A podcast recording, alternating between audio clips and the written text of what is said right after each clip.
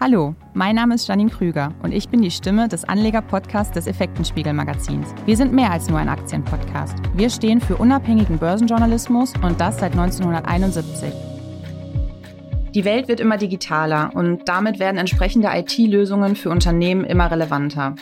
Ein Unternehmen aus diesem Bereich ist die All for One Group.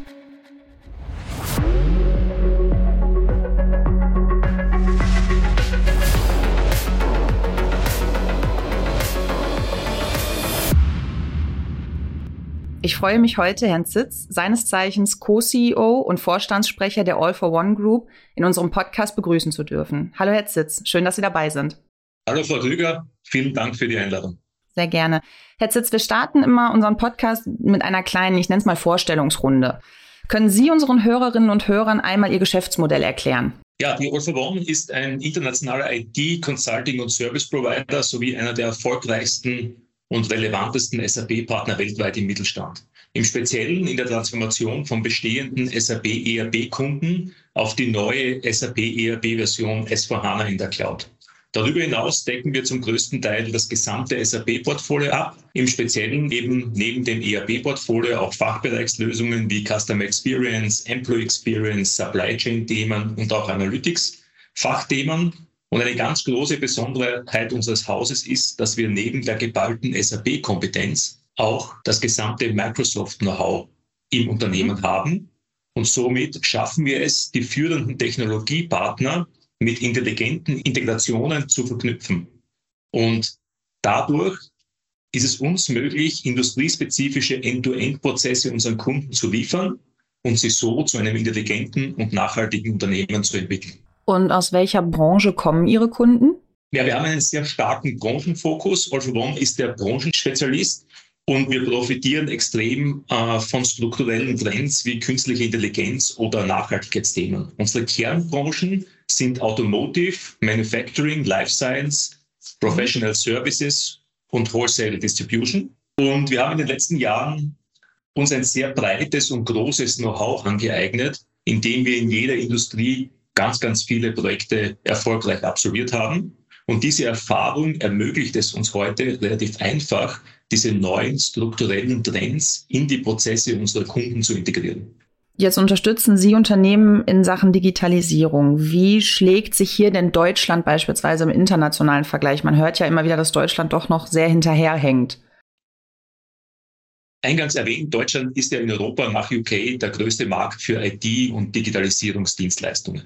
Mhm. Und insbesondere, jetzt ein Blick in den Rückspiegel, durch die Corona-Pandemie hat die Digitalisierung natürlich deutlich an Fahrt aufgenommen. Die Umstellung auf das Remote-Work-Konzept war vor allem hier ein großer Wachstumstreiber für moderne Cloud-Anwendungen. Und parallel und einhergehend mit den gegenwärtigen Krisensituationen in Ukraine oder Nahost haben natürlich auch viele unserer Kunden verstärkt in die Resilienz ihrer Lieferketten und in die Digitalisierung ihrer Produktionsabläufe investiert. Strukturell besteht aber vor allem auch in Deutschland ein Problem der Lohn- und Standortattraktivität. Und das mhm. aktuell und langfristig aus unserer Sicht eben zu einem Fachkräftemangel und vor allem einem Fachkräftemangel in der Digitalisierung eben diesen Fachkräftemangel verstärken wird. Wie sehen Sie dann die Zukunft des Standorts Deutschland? Ja, ich denke, es ist einerseits enorm wichtig, dass wir in Deutschland und vor allem auch im deutschsprachigen Raum eben auch, dass die Politik den richtigen Rahmen setzt, um für mhm. uns als Unternehmen auch hier zukunftsorientiert und, und chancenorientiert arbeiten zu können. Ich denke, um das mit einem Beispiel zu versehen, wenn wir an Themen denken wie die DSGVO-Verordnung zum Beispiel, mhm. wenn es hier uns sage ich mal, zunehmend in der, in der Umsetzung durch Regulatorien eben aufgetragen wird, neue Experten oder, oder Verantwortliche für DSGVO einzustellen, anstatt eben auf neue Themen wie künstliche Intelligenz zu setzen, dann wird es schwierig. Natürlich ist die Wahrung von, von Persönlichkeitsrechten oder die Wahrung dieser Rechte steht außer Frage. Aber ich glaube, wie ich es hier eingangs erwähnt habe, ist es dann doch schon wichtig, jetzt nicht diese Chancen vorbeiziehen zu lassen, und dass wir diese Themen dann aufgrund dieser Regulatorien eben ins Ausland verlagern müssen. Ich glaube und ich wünsche mir hier einfach von politischer Seite mehr Mut und Dynamik nach vorne mhm. um, wie ich es eingangs auch gesagt habe, hier auch wirklich als Unternehmen, als deutsches Unternehmen zukunftsorientiert und chancenorientiert arbeiten zu können. Wie stehen wir denn hier beispielsweise in Sachen KI im internationalen Vergleich? Können Sie dazu eine Schätzung abgeben? Ja, ich denke, wenn man die gesamten Anbieter jetzt in den, in den letzten Wochen und Monaten jetzt oder die aufstrebenden Unternehmen eben verfolgt, denke ich, kommt natürlich auch sehr viel Druck außerhalb von Deutschland.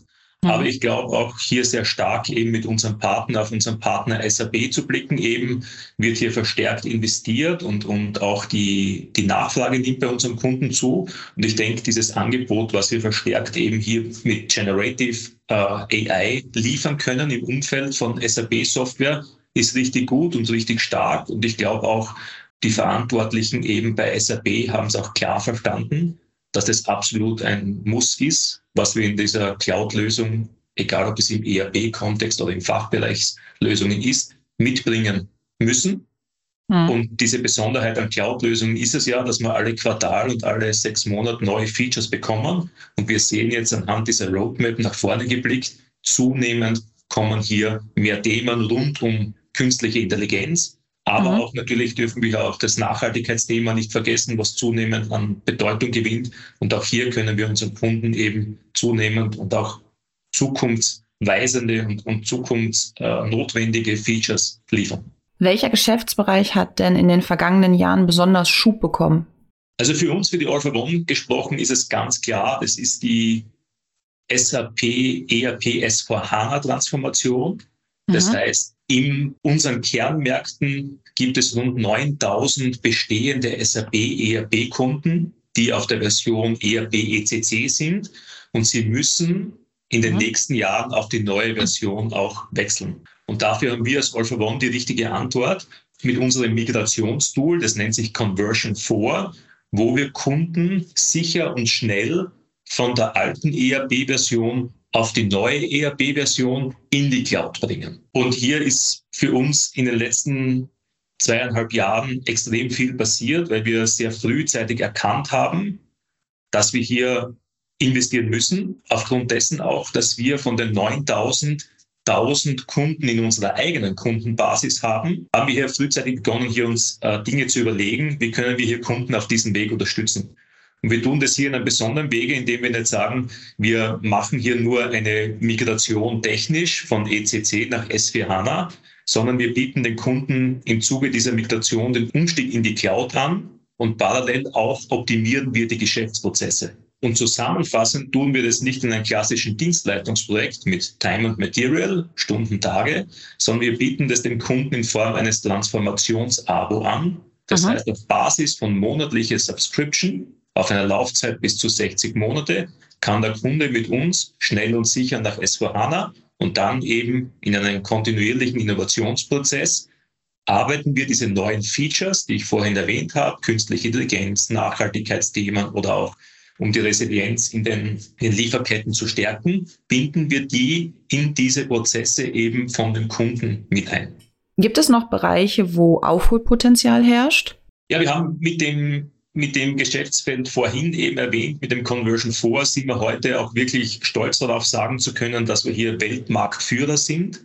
Gibt also in diesem Geschäftsfeld mit unserer Methodik, dem Bluefield Approach, gibt es niemand weltweit, der mehr Migrationen gemacht hat. Also hier sind wir sehr stark. Diese Position wollen wir auch halten. Es gibt zwei weitere Geschäftsbereiche bei uns eben im Umfeld Management, Beratung und Produkthaus, wo wir in den nächsten Jahren zunehmend wachsen wollen. In der Managementberatung sind wir mit circa 50 äh, Kollegen und Kolleginnen in der All4J sehr schlank und fein aufgestellt, wo wir das ganze Thema Nachhaltigkeitsberatung, Organisationsberatung und Change Management adressieren in unseren Kernbranchen. Und in den letzten äh, zwölf Monaten haben wir auch ein eigenes, eigenständiges Produkthaus an Bord genommen. Es nennt sich Blue Zone. Und da haben wir ein bestehendes Produkt eben mit erworben. In der Zwischenzeit drei weitere Produkte von der for One in die Blues und verlagert. Und hier bieten wir unser Produktportfolio wirklich global an über einen zweistufigen Vertriebskanal, also über mhm. SAP-Partner und andere Partner, wo wir diese Produkte eben in den Markt vertreiben. Und mit diesen zwei Geschäftsbereichen sehen wir in den nächsten Jahren sehr großes Umsatz- und Margenpotenzial. Jetzt haben Sie es gerade schon angesprochen. Wie ist die All for One Group aktuell international aufgestellt? Zur Internationalisierung würde ich gern drei Themen adressieren. Einerseits Aha. Kernmärkte, zweitens, wie gehen wir mit globalen Projekten um? Und der dritte Punkt, glaube ich, zunehmend wichtiger, wie schaffen wir es, internationale Ressourcen in unsere Projekte zu integrieren? Stichwort Nearshoring. Mit dem ersten Punkt zu beginnen, vier Kernmärkte. Wir adressieren mit der All for One den deutschsprachigen Raum, Deutschland, Österreich, Schweiz und Polen. Mhm. Also hier spricht man dann also auch schon von einer leichten Internationalisierung. Also wir tun unser Geschäft mit Kunden, die zum größten Teil ihr Headquarter in diesen Kernmärkten verankert haben. Aber um hier den Übergang zum zweiten Punkt zu schaffen, wir liefern unsere Projekte global. Mhm. Weil wir wissen natürlich im gehobenen Mittelstand, Unternehmen größer 500 Millionen, wo wir zunehmend verstärkt unterwegs sind, diese Unternehmen sind international aufgestellt. Mhm. Und dafür sind wir auch äh, Gründungsmitglied eines Netzwerkes, das nennt sich United VAS und die Abkürzung VAS steht für Value Added Reseller. Das ist ein Verbund der 80 erfolgreichsten unabhängigen SAP-Partner weltweit, die aktiv sind in mehr als 100 Ländern und mehr als 10.000 Consultants sind in diesem Verbund. Um es präzise zu machen, äh, mit einem Beispiel würde ein Unternehmen, das in Deutschland sein Headquarter hat, gerne sein SAP ERP in Südamerika ausrollen, dann machen wir das als All for One in Form einer Generalunternehmerschaft. Aber mhm. der Partner vor Ort in Südamerika ist unser Netzwerkpartner Sedor, der dieses Rollout dann in der lokalen Sprache mit dem mhm. Know-how der lokalen Gegebenheiten und auch kulturell eben dann in der Subsidiary oder in der Tochtergesellschaft des deutschen Unternehmens, was das Headquarter in Deutschland hat, dann vor Ort liefert. Und das ermöglicht uns eben auch hier, sage ich mal, diesen globalen Footprint abzudecken. Und den dritten Punkt abschließend, Nearshoring. Wir nennen unsere Nearshore Center Regional Delivery Center. Wir haben aktuell drei zurzeit. Eines in Ägypten, eines in Türkei und eines in Polen. Das haben wir in den letzten drei Jahren begonnen aufzubauen. Und wir sehen hier einfach um zukünftig auch Margen und Performance zu zeigen, ist es eben zwingend notwendig, auch unsere Projekte eben mit unseren Kollegen aus den Kolleginnen aus den Regional Delivery Centers eben zu bestücken, um hier eben auch höhere Margen dann in den Projekten abzuzielen. Zum Internationalisierungsschritt kann ich sagen, da schauen wir positiv nach vorne. Ist sicher nicht unser letzter Schritt. Wir wollen zunehmend auch neue Märkte äh, erobern, hochpreisige neue Märkte, beispielsweise die Nordics zum Beispiel. Mhm. Und auch die Regional Delivery Center Standorte sind wir hier am Screenen, um eventuell auch zukünftig eben auch Zeitzonen technisch eben mit einem weiteren ADC auch weitere Zeitzonen abzudecken. Kommen wir jetzt vielleicht mal so ein bisschen auf die Geschäftszahlen zu sprechen. Sie haben zuletzt Ihre vorläufigen Ergebnisse für das im September abgelaufene Geschäftsjahr 2022-23 veröffentlicht. Können Sie unseren Hörerinnen und Hörern einen, ich sag mal, kurzen Überblick geben? Wir als All for One haben im letzten Geschäftsjahr, was ja mit September 2023 äh, geändert hat, unseren letzten Schritt unserer eigenen Transformation abgeschlossen, von einem mhm. klassischen deutschen SAP-Reseller hin zu einem internationalen IT-Consulting und Service Provider. Und das ist mit unserem Restrukturierungsprogramm eben, das im Mai 23 begonnen hat und mit September 23 abgeschlossen wurde, eben hier, wie vorhin erwähnt, den letzten Schritt gemacht ab jetzt zählt für uns ausschließlich eben Ergebnis zu liefern und Performance zu zeigen. Um das konkret zu machen, im letzten Geschäftsjahr 22, 23 eben haben wir unseren Umsatz um 8 Prozent organisch gesteigert. Extrem wichtig für uns ist, von diesen 488 Millionen sind 55 Prozent wiederkehrender Erlös. Mhm. Und diesen wiederkehrenden Erlös haben wir auch um 11 Prozent gesteigert. Und reine Cloud Subscription eben sind es 26 Prozent von den 488 Millionen und diese Cloud-Subscription haben wir um 14 Prozent gesteigert. Und unser Transformationsgeschäft Conversion 4, was ich vorhin erwähnt habe, ist um 54 Prozent gewachsen. Zusammenfassend kann man sagen, in den letzten zehn Jahren sind wir im Schnitt, also 10 Prozent mit einer Compound Annual Growth Rate eben in unserem Geschäft gewachsen. Also fokussieren Sie sich in Zukunft eher auf wiederkehrende Erlöse. Absolut, das ist ganz stark in unserer DNA. mhm. über die letzten Jahre. Das ist unser klarer Fokus. Wir liefern vermehrt Services, eben wie ich es im Conversion 4 Umfeld schon angesprochen habe. Es, bei uns als for One kriegt man diese Transformation as a Service und nicht in einem klassischen Time and Material. Und das zahlt natürlich voll eben auf unsere wiederkehrenden Erlöse ein. Was sind Ihre Ziele für das Jahr 2023, 2024? Ja, wir wollen äh, weiterhin organisch wachsen. Das ist ganz klar. Wir sagen das dem Markt im, im, im höheren einstelligen Prozentbereich. Das heißt, wir haben unsere Guidance veröffentlicht im Umsatz zwischen 505 und 525 äh, Millionen Euro. Wollen im EBIT vor M&A-Effekten zwischen 32 und 36 Millionen Euro liegen, wollen unsere Conversion-Vorprojekte nach vorne treiben, wollen hier in der Transformation richtig Gas geben, gewinnen auch weiterhin Neukunden eben im, im ERP-Umfeld, und in den Fachbereichslösungen, das ausschließlich eben mit, mit Public Cloud-Lösungen. Und nach vorne gerichtet auch in die Mittelfristrichtung gedacht, haben wir auch schon letztes Jahr unseren Markt ganz klar kommuniziert, dass wir in unserem nächsten Geschäftsjahr 24, 25 unsere Marge in Richtung 7 bis 8 Prozent bringen möchten. Wie wichtig sind dann für Ihr Unternehmen auch Übernahmen zum Beispiel? In den letzten Jahren sehr, sehr wichtig. Also wir haben in den, in den letzten Jahren zurückblickend mehr als 15 Übernahmen gemacht. Mhm. Das heißt, wir haben unser Portfolio vervollständigt, haben hier, sind hier auch organisch gewachsen, beispielsweise im, im Microsoft-Umfeld, wo wir uns Microsoft Know-how auch selber aufgebaut haben. Aber für uns jetzt nach vorne geblickt eben in den nächsten ein, zwei Jahren ist es ganz klar Fokus auf das, was wir können.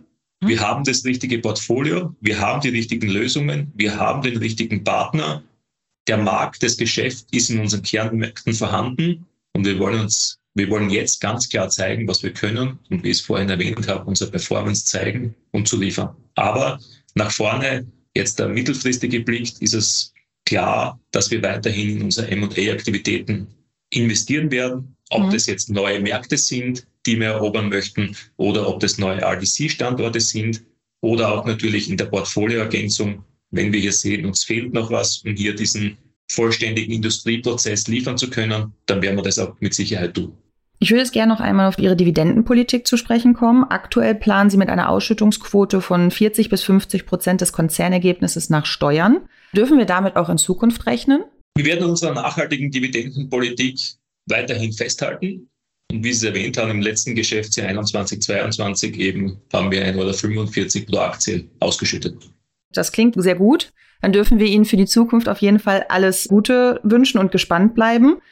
Ich danke Ihnen an dieser Stelle für das interessante Interview. Vielen Dank auch für die Einladung. Sehr gerne. Und auch von euch verabschieden wir uns an dieser Stelle und hoffen, ihr schaltet auch das nächste Mal wieder ein. Bis dahin schaut gerne auf unserer Homepage effekten-spiegel.com vorbei.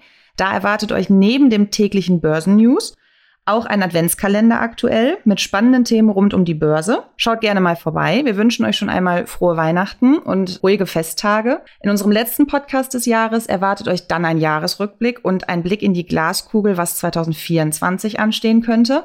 Ich würde mich freuen, wenn ihr wieder dabei seid. Bis dahin, bleibt gesund.